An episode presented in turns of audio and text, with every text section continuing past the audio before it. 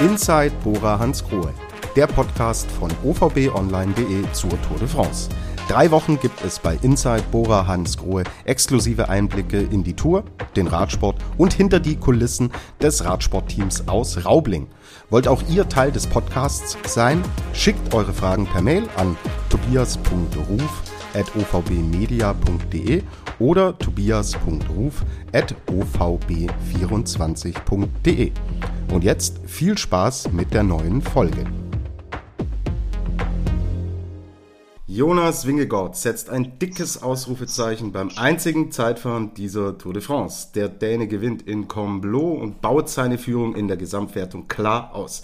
Bora Hansgrohe, Kapitän Jai Hindley verliert wieder Zeit in Richtung Podium. Wir sprechen über all das, was an diesem, ja doch denkwürdigen Radsporttag passiert ist. Denkwürdig, wen gäbe es da Besseres als den Teammanager von Bora Hansgrohe, Ralf Denk. Hi.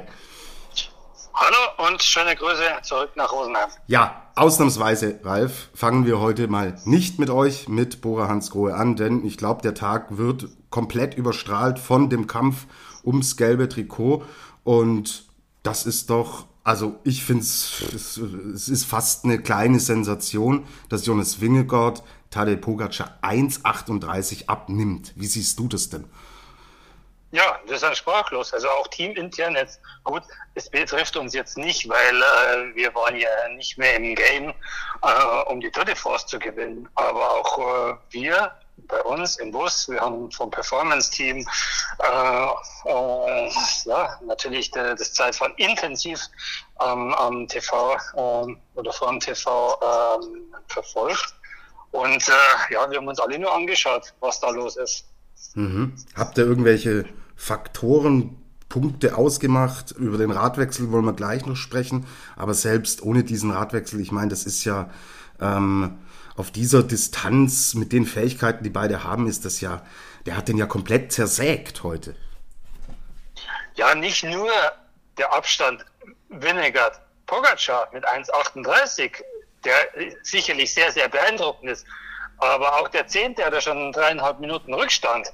Und äh, auf 22 Kilometer Zeit fahren. Ja. Also so, solche Abstände, so eine Dominanz von Winnegar habe ich eigentlich im Radsport, selbst in den Zeiten von Lance Armstrong, noch nie erlebt. Ja.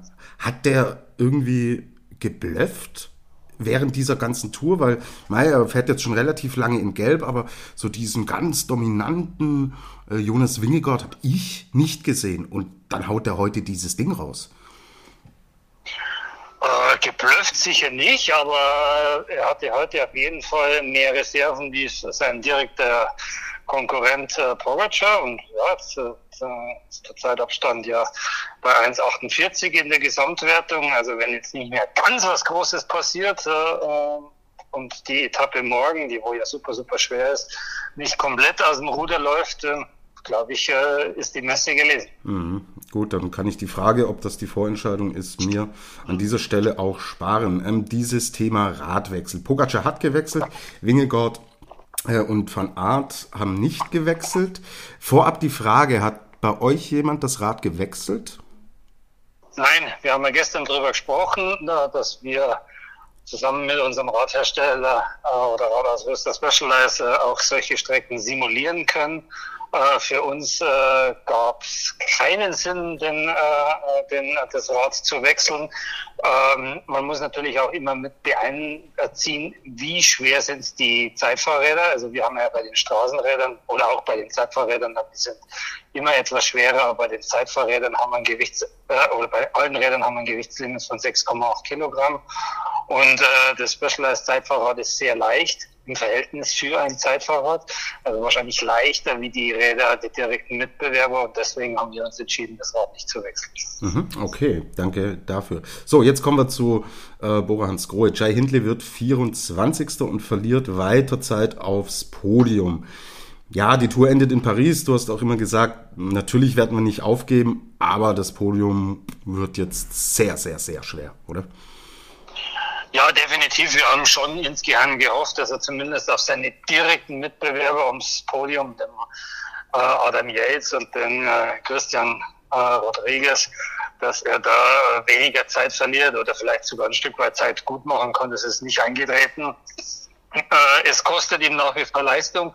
Die Verletzung von, seinem, von seinem Sturz am Sonntag und äh, ja, er ist, äh, Chai ist nicht auf, äh, auf äh, bestem Niveau. Das sieht man auch ganz klar an den Leistungsdaten, dass da von heute auf morgen, also vor dem Sturz und nach dem Sturz, einfach doch äh, ein, ein krasser äh, Leistungsabfall da ist. Ähm, ja, und äh, mit dem müssen wir jetzt leben. Vielleicht äh, äh, findet ihr ja morgen wieder äh, bessere Beine auf der ganz, ganz schweren Etappe. Oder vielleicht äh, kommen auch die zwei Sprinter-Etappen äh, dann übermorgen und über, übermorgen gerade recht. Aber äh, aufs Podium sind es über zwei Minuten und äh, die aufzuholen in der letzten Tourwoche, das ist natürlich äh, nicht ganz einfach. Ganz genau. Vor allen Dingen auch, wenn man die Konkurrenz sich genauer anschaut, haben wir ja auch in den vergangenen Tagen viel darüber gesprochen. Adam Yates und Carlos Rodriguez, die sind schon gut drauf und gerade die Konstellation, äh, Frage jetzt auch an dich, Adam Yates und Tadej Pogacar, ich meine, die müssen es ja noch mal probieren morgen. Das heißt aber, dass Yates wahrscheinlich auch wahrscheinlich bis zum Schluss an Pogacar mit dran bleibt und das ist für Hindley natürlich dann doppelt schwierig, oder? Ich bin gespannt, was sie jetzt machen. Und äh, also mit sie meine ich Team UAE Emirates. Gehen sie morgen nochmal an, äh, all in, um das nochmal rumzureißen? Äh, oder geben sie Platz zwei und drei zufrieden? Verteidigen sie vielleicht sogar äh, Platz drei? Also das bleibt spannend. Es gibt da mehrere Optionen. Also entweder sie riskieren alles und sagen, okay, wenn wir die Tour nicht gewinnen, ist es scheißegal, wenn wir die verlieren, wenn wir zum Schluss nicht am Podium sind. Äh, vielleicht versuchen sie irgendwie mit einer ganz mutigen Aktion das nochmal rumzureißen, morgen mit einer frühen äh, Attacke, vielleicht schon am, am Comet der Rosela, der wo ja ungefähr ja, fast 100 Kilometer vom Ziel äh, beginnt. Ähm, ja, es bleibt auf jeden Fall spannend. Äh, äh Vielleicht wollen sie auch Podium absichern. Vielleicht wollen sie auch sagen, okay, wenn wir schon nicht gewinnen, dann wollen wir wenigstens Zweiter und Dritter werden. Äh, also morgen nochmal ja, für alle Rennfahrer all in und für die äh, Zuschauer äh, riesig spannende Etappe. Genau, auf die schauen wir dann wie immer ganz am Ende der Folge. Jetzt habe ich eine Hörerfrage noch zum Thema Helme bekommen. Und zwar will der Heinz Hackmann wissen, äh, warum es dann doch immer wieder in diesen Zeitfahren so verschiedene Modelle gibt. Also wir haben ja heute auch wieder Dinge gesehen, der hatte gefühlt einen Kochtopf auf, der eine, ich weiß jetzt nicht, welcher Fahrer es war, dann manche fahren normale Helme. Ähm, warum, es testen doch alle im Windkanal, will der Herr Hackmann wissen. Warum unterscheiden sich dennoch einige Modelle so gravierend? Ja gut, äh, also wir bei uns im Team haben eigentlich Zeitfahrhelme da gibt es zwei Modelle und es gibt ein äh, Modell für St Straßenetappen, also für ganz normale Etappen. Und man muss ja wissen, bei so einem Zeitfahren, wir haben acht Fahrer hier äh, am Start bei der Tour de France, es gehen ja nicht äh, acht Fahrer all in. Wenn ich eh schon drei Stunden Rückstand habe im Gesamtklassement, dann brauche ich heute nicht mehr um die Sekunden kämpfen. Das heißt, für die ganzen Helfer ist es äh, eigentlich eher in Anführungsstrichen so ein Zeitvertrag einfahren von A nach B. Und äh, ohne Prioritäten. Es war super, super heiß heute hier im, äh, im Tal und dann nimmt der eine oder andere Rennfahrer schon äh, ja, vielleicht mal sogar den besser belüfteten äh, Helm, im Straßenrennen aufsitzt. Das ist das eine. Auf der anderen Seite muss man wissen, dass es verschiedene Positionen gibt und äh, dass es äh, auch Fahrer gibt, die kommen, die sind schneller mit dem Modell A oder äh, sind schneller mit dem Mobe äh, Modell B. Also wir haben zwei äh, Modelle bei uns äh, zur Auswahl. Und wenn Jai Hindley mit Modell A fährt, dann ist es nicht automatisch, dass äh, Nils Polit auch mit Modell A schneller ist, sondern es kann auch durchaus sein, dass der mit Modell B schneller ist. Mhm. Also das ist äh, eine Tüftlerei im Windkanal und äh, da ist ja viel Individualität drin bei der Auswahl der Helme und deswegen sieht man auch so viele verschiedene Modelle dann im Rennen. Okay, super. Danke an Heinz Hackmann für diese Frage und an dich natürlich wie immer vor die Antwort. So, jetzt haben wir sportlich relativ wenig über Bora Hans Grohe gesprochen. Im Hintergrund wollen wir uns jetzt gezielt äh, eurem Team widmen. Denn Heute will ich über die Zukunft äh, des Teams Bora Hans Grohe sprechen, denn es gibt da sehr gute Nachrichten. Nachrichten, die Verträge mit den Hauptsponsoren Bora und Hans Grohe wurden langfristig verlängert. Bis 2027 wird man mindestens zusammenarbeiten. Wie wichtig ist denn diese Planungssicherheit? Ja, enorm wichtig, äh, weil äh, man kann dann am Fahrermarkt ganz anders agieren, wenn man jetzt talentierte Fahrer verpflichtet oder wenn man talentierte Fahrer verlängern will. Ich denke jetzt mal ad hoc an den Kian Ützebrück. Das ist ein Eigengewächs von uns und äh, läuft auch äh, in den nächsten Jahren der Vertrag aus. Da muss man verlängern, da soll man verlängern. Und wenn ich dann so einen talentierten Rennfahrer nur einen Einjahresvertrag anbieten kann, mhm. weil ich kann ja nur, äh, ich kann ja nur Verträge anbieten, äh, wie lange das meine Sponsoren laufen. Weil äh, sonst muss ich ja irgendwie aus der privaten Tasche dann das letzte Jahr bezahlen.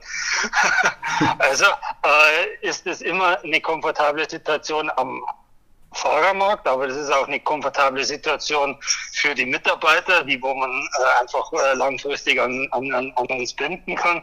Und äh, es sorgt natürlich schon auch ein Stück weit für Entspannung äh, und auch ein gutes Gefühl. Und für mich persönlich ist es auch ein schönes Gefühl, dass äh, was wir hier machen alle, und das nenne ich wirklich bewusst wir, das sind jetzt nicht nur die Rennfahrer, sondern es steht da viel, viel Personal dahinter bei so einem Radsportteam, dass das von den Sponsoren, von den Geldgeber auch äh, wertgeschätzt wird, äh, dass es äh, werblich auch für ihr Unternehmen was bringt und dass eben sie das für sinnvolle empfinden, in den Radsport zu investieren und ja, das ist nachhaltig und so, dass wir jetzt so lange Planungssicherheit haben. Mhm. Wie kann ich mir das denn vorstellen? Sind jetzt äh, Bora und Hans Grohe auf euch zugekommen oder umgekehrt? Wie lief das denn ab? Nee, man muss da schon auch immer, äh, sage ich einmal, äh, ein gewisses äh, Vertriebsgehen haben, äh, weil im Endeffekt äh, Sponsorships äh, ist ja auch zum Teil ähm, oder muss man die verkaufen. Wir haben gleich nach dem Giro äh, als äh, das eigentlich bestätigt war, der, die Transformation von einem Klassik- und Sprintteam, äh, wo Sagan die Galionsfigur war, zu einem äh, Team, das wo sich jetzt mehr auf Gesamtwertungen konzentriert äh, und nach dem Giro-Sieg letztes Jahr war ja da schon ein großer Schritt vollzogen. Und äh, wir sind dann pro, äh, proaktiv äh, sowohl auf Bora als auch Hans Grohe äh, dazu, äh, auf sie zugegangen und gesagt, dürfen wir mal reden, wir hätten gerne Planungssicherheit, ihr, ihr, ihr, ihr seht, äh, unsere Arbeit trägt Früchte und äh, es funktioniert im Großen und Ganzen alles ganz gut. Und dann waren wir aber so loyal auf der anderen Seite, dass wir gesagt haben, ja klar, wir können reden und äh, dann ist man sehr schnell mit beiden Firmen handelseinig geworden. Mhm. Jetzt ist 2027 ein langer Zeitraum. Legt man denn da vertraglich schon alle Details fest oder gibt es da im Endeffekt noch flexible Komponenten, die man anpassen kann in diesem Zeitraum? Mhm, anpassen kann man immer, wenn man ein gutes Verhältnis hat. Mhm. Ja? Weil äh, Verträge ist dann ja, das heißt, die besten Verträge sind ja die, wo man abschließt und äh, äh, in eine Schublade steckt und nie mehr rausholt. Das sind die besten Verträge und die besten Partnerschaften. Äh, weil, und wenn man dann einmal was diskutieren muss, was vielleicht im Vertrag anders geregelt ist, und dann man kann das diskutieren, dann ist es für mich ein Zeichen von einer guten Partnerschaft. Und das kann man sowohl bei Bora als bei Hans Grohe immer, äh, wenn man äh, Anpassungen vornehmen will. Aber die gro groben Ra Rahmenbedingungen, quasi wie äh, das, das, das, der Fixbetrag, der Bonus, die Laufzeit, das äh, ist eigentlich schon mal zuerst mal festgeschrieben. Okay, danke dafür. Wie sieht es mit dem Ausrüster Specialized an, der die Räder stellt? Haben einige Hörer gefragt. Wir haben mit Specialized äh, eine sehr enge und äh, gute Partnerschaft äh, seit 2017 bin auch äh, persönlich äh, mit, mit dem Gründer Mike Sinnert immer wieder im Austausch. Er ist ja äh, quasi Urvater des Mountainbikes und äh, wir schätzen uns sehr gegenseitig und ich glaube oder ich habe das Bauchgefühl, dass wir auch da relativ nah äh, uns äh, die Hand geben, dass es äh, weitergeht in Zukunft. Aber wie gesagt, äh, die Tinte ist dann noch nicht trocken aber wir sind da in guten Gesprächen und ich habe da ein gutes Bauchgefühl. Mhm. Was ist mit Le Col, der ja die Trikots unter anderem auch mit ausrüstet? Äh, äh auch da äh, gibt es äh, äh, Gespräche fürs nächste Jahr. Da ist man aber ja, noch nicht handelseinig und da muss man schauen, wie es weitergeht. Mhm. Eine Frage kam auch rein, ob es Gespräche mit dem Hersteller Coratec gab, weil die Firma kommt ja auch aus Raubling.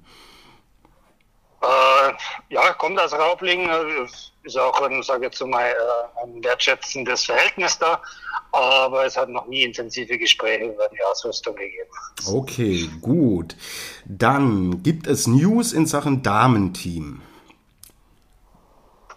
Äh, nein, es gibt keine News. Damenteams haben wir auf der Agenda, diskutieren wir uns äh, auch immer wieder äh, mit den Sponsoren, aber man muss auch wissen, man, wenn man ein bisschen äh, Äh, liest, äh, die Teambudgets im Männerbereich steigen enorm. Investoren aus, aus dem Mittleren Osten kommen immer mehr in den Radsport. Und ähm, ja, es ist sowieso eine fordernde Zeit für Bora Hans Grohe, da äh, budgetär mit den Besten mitzuhalten äh, oder den Abstand möglichst kurz zu halten. Und äh, im Moment äh, ist es einfach äh, der, der volle Fokus äh, auf den äh, auf den Damen, äh, auf den Herrenradsport aber wenn äh, irgendein ein dritter starker Partner um die Ecke kommt und äh, wir hätten den großen Wunsch, auch ein Damenteam zu machen, dann äh, würde ich mit dem schon annehmen. Okay, gut. Also wer auch immer es gehört hat und noch etwas Kleingeld übrig hat, ähm, ihr werdet sicher herausfinden, wie man Ralf Denk kon äh, kontaktieren kann. Ähm, jetzt habe ich noch eine kreative Frage vom Jörg bekommen. Und der Jörg äh, fragt, welches finanzielle Volumen müsste man derzeit denn aufbringen, um ein Team in der World Tour, im World Tour Bereich jetzt von null auf die Beine zu stellen?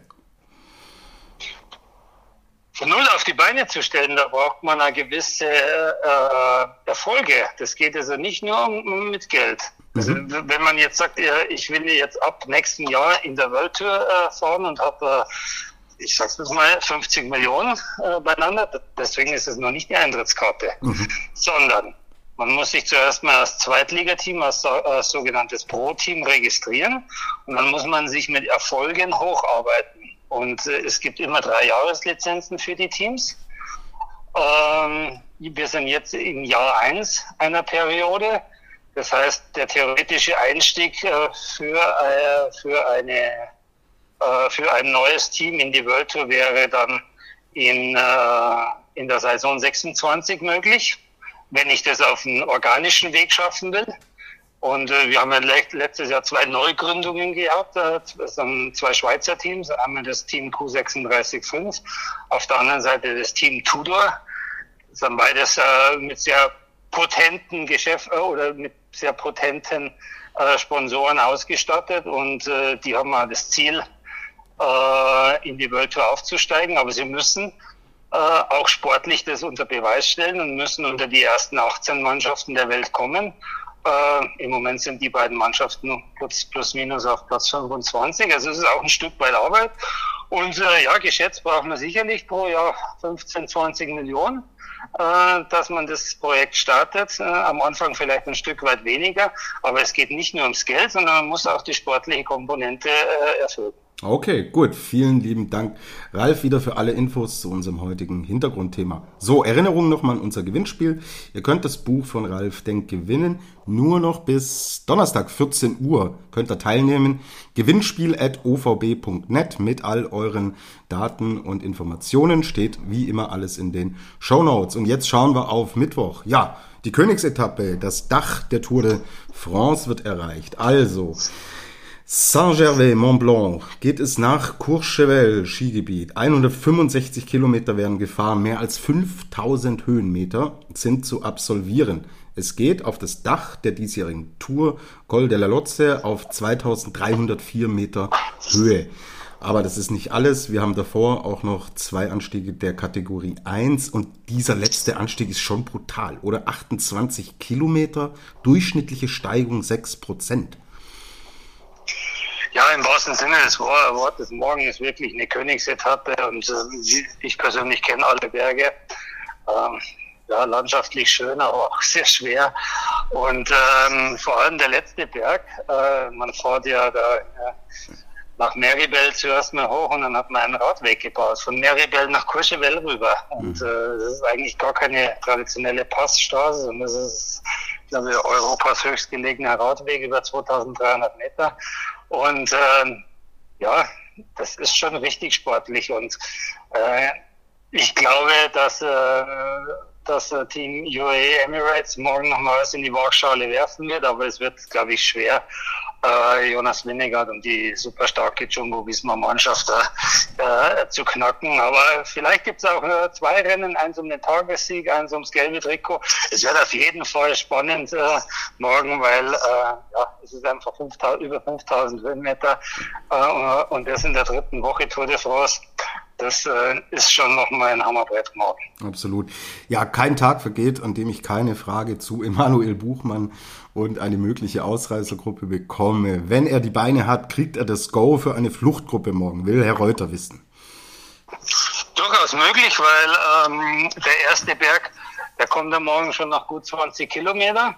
Und äh, wenn bis dahin noch keine Ausreißergruppe äh, gegangen ist oder steht, dann kann es Emanuel durchaus mit guten Beinen schaffen und versuchen.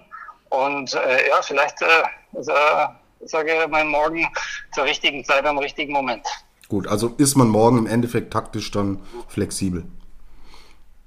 Äh, wir werden heute Abend uns die Taktik zurechtlegen. Man muss jetzt das zuerst mal analysieren, das Ergebnis.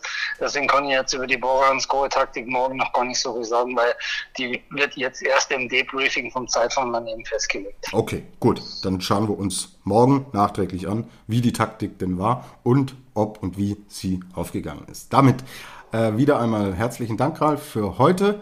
Wir hören uns dann morgen nach der Königsetappe und damit schöne Grüße nach Frankreich. Schöne Grüße und schönen Abend zurück nach Rosenheim. Das war die heutige Ausgabe von Inside Bora Hans Grohe.